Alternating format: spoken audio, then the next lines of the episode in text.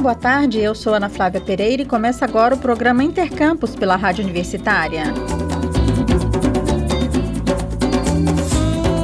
O Hospital das Clínicas da Universidade Federal de Goiás lançou duas ações visando o bem-estar de crianças e adolescentes que são pacientes do local. A intenção é prestar uma assistência humanizada e de promoção da garantia dos direitos fundamentais do público infanto-juvenil.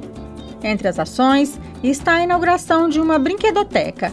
O espaço conta com uma área de 15 metros quadrados, localizado no 11º andar do edifício de internação do HCUFG. O local é utilizado como espaço lúdico terapêutico para o desenvolvimento pedagógico de crianças internadas na unidade pediátrica do HC. Segundo o médico integrante do Departamento de Pediatria da Faculdade de Medicina da UFG, professor Solamar Martins Marques, brincar é muito importante no processo de recuperação de uma criança. Outra ação empenhada pelo HCUFG foi o lançamento do Protocolo Clínico de Atenção às Crianças e aos Adolescentes em Situação de Violência. Segundo a médica sanitarista Marta Maria Alves da Silva, que trabalha com projetos estratégicos em saúde no HCUFG, a violência contra crianças e adolescentes é uma das maiores causas de adoecimento e mortes da população infantil, matando até mais do que doenças cardiovasculares e infecciosas. O protocolo contém as normas, procedimentos e fluxos do HCUFG para o atendimento de crianças e adolescentes em situação de violência. Os autores do protocolo se basearam no conceito de violência definido pela Organização Mundial da Saúde, segundo o qual, na infância e adolescência, a violência abrange tudo o que é feito ou o que se deixa de fazer, ação ou omissão, de forma consciente ou não, e que provoque dano físico, sexual ou psicológico à criança e ao adolescente.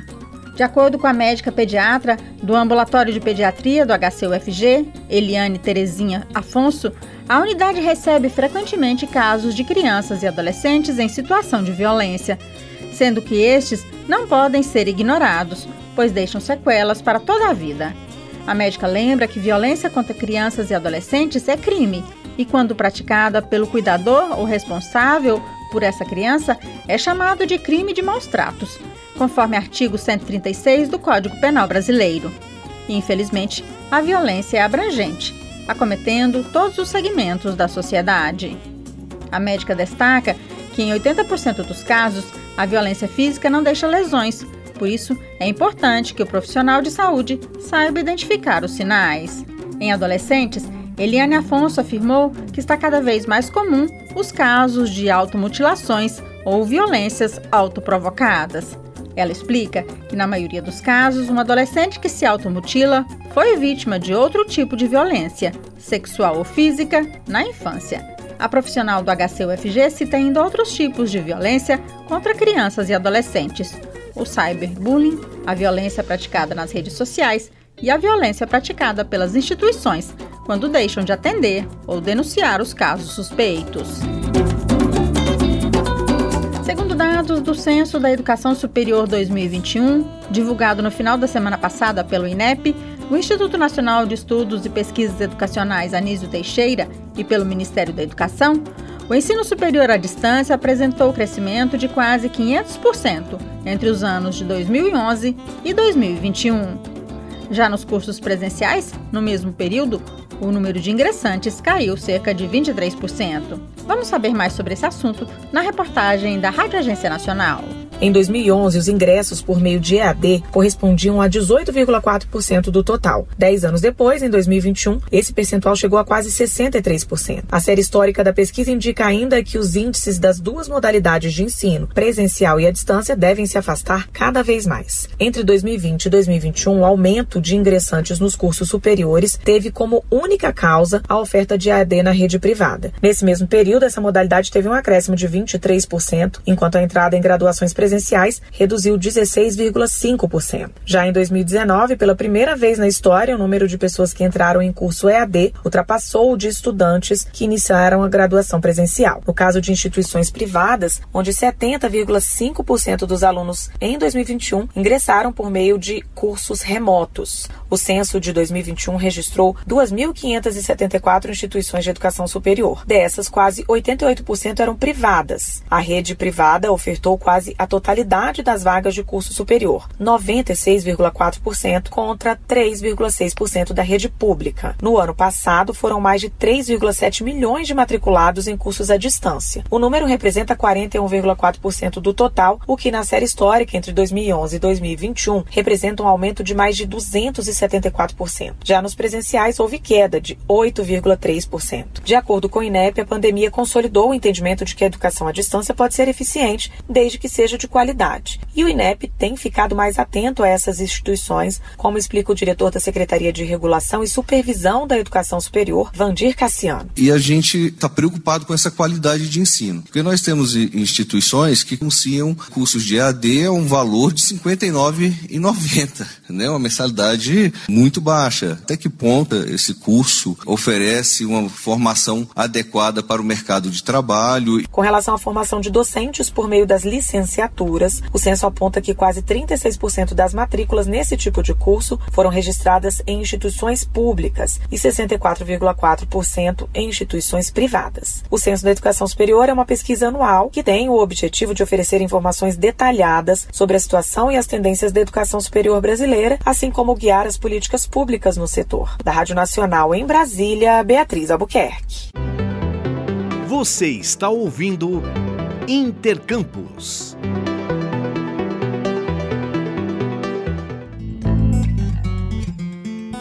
O ensino à distância durante muito tempo foi visto de maneira preconceituosa.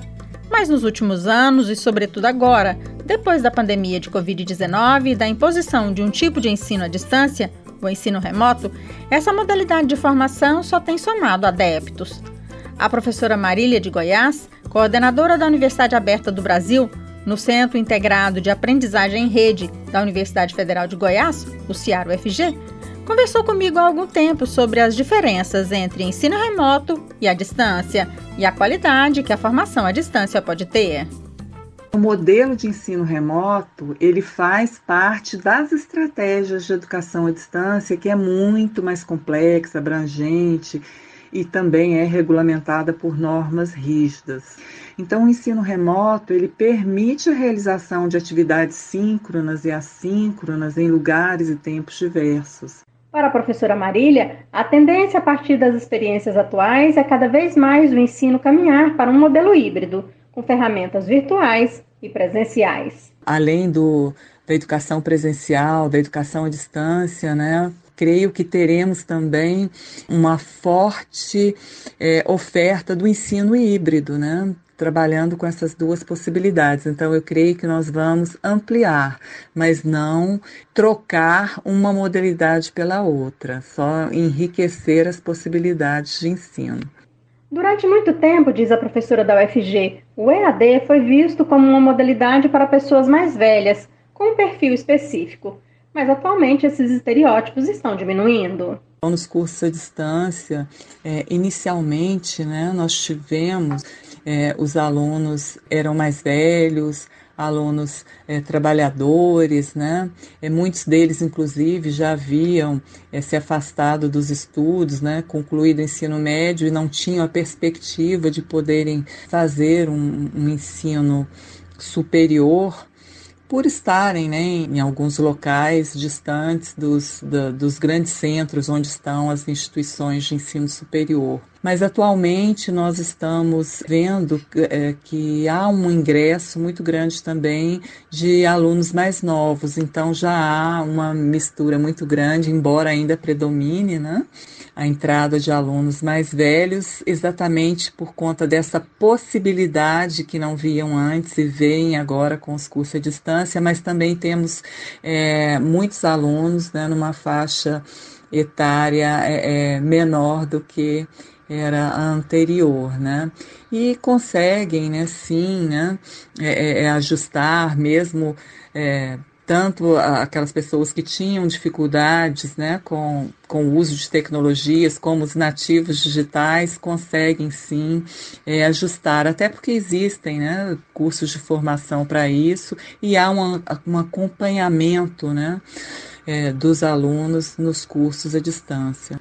Segundo a diretora do CIAR UFG, o preconceito existente ao EAD é fruto do desconhecimento e tem diminuído, embora ainda exista Ela explica que mais importante que o modelo de ensino é a qualidade da instituição que o oferece. Nós convivemos por muito tempo né, com uma série de preconceitos em relação à, à, educação à distância, mas a maioria deles por falta mesmo de conhecer né, é, essa modalidade, principalmente conhecer como esses cursos são ofertados nas instituições públicas de ensino superior, com muita responsabilidade, com muito rigor, primando pela qualidade.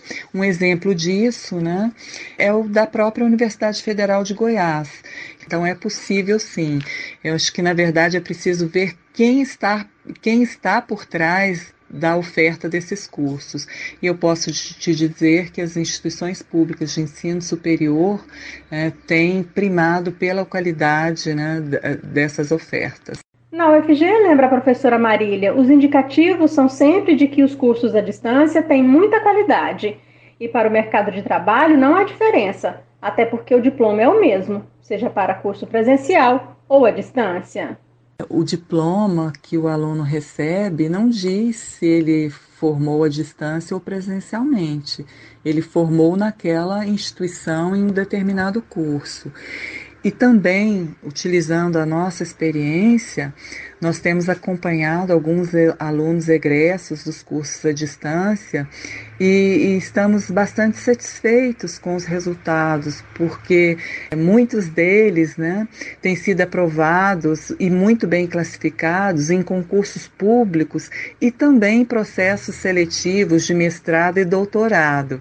Então, o, o, fato de terem feito o curso à distância né, não causa uma barreira. Esses cursos eles, eles têm o mesmo padrão de qualidade dos cursos presenciais e se o aluno né, fez uma boa formação, né, ele se envolveu nesse curso, né, ele terá a mesma possibilidade de se dar bem que tem os alunos é, dos cursos presenciais. Para fechar as informações sobre o ensino à distância, a professora da UFG lembra que o EAD é uma forma de democratizar a educação, com possibilidade de oferecer formação de muita qualidade nas instituições públicas de educação superior. Para encerrar, eu gostaria de dizer né, que vocês podem confiar nos cursos à distância das instituições públicas de ensino superior, né? Que são ofertados né, com o objetivo de democratizar esse ensino superior de qualidade, que já é ofertado presencialmente pelas universidades públicas, né, pelas instituições públicas de ensino superior, e que possibilita essa inclusão de alunos que se viam né, excluídos desse processo de formação. Quer saber mais sobre o ensino à distância na UFG? Acesse o site cia.fg.br.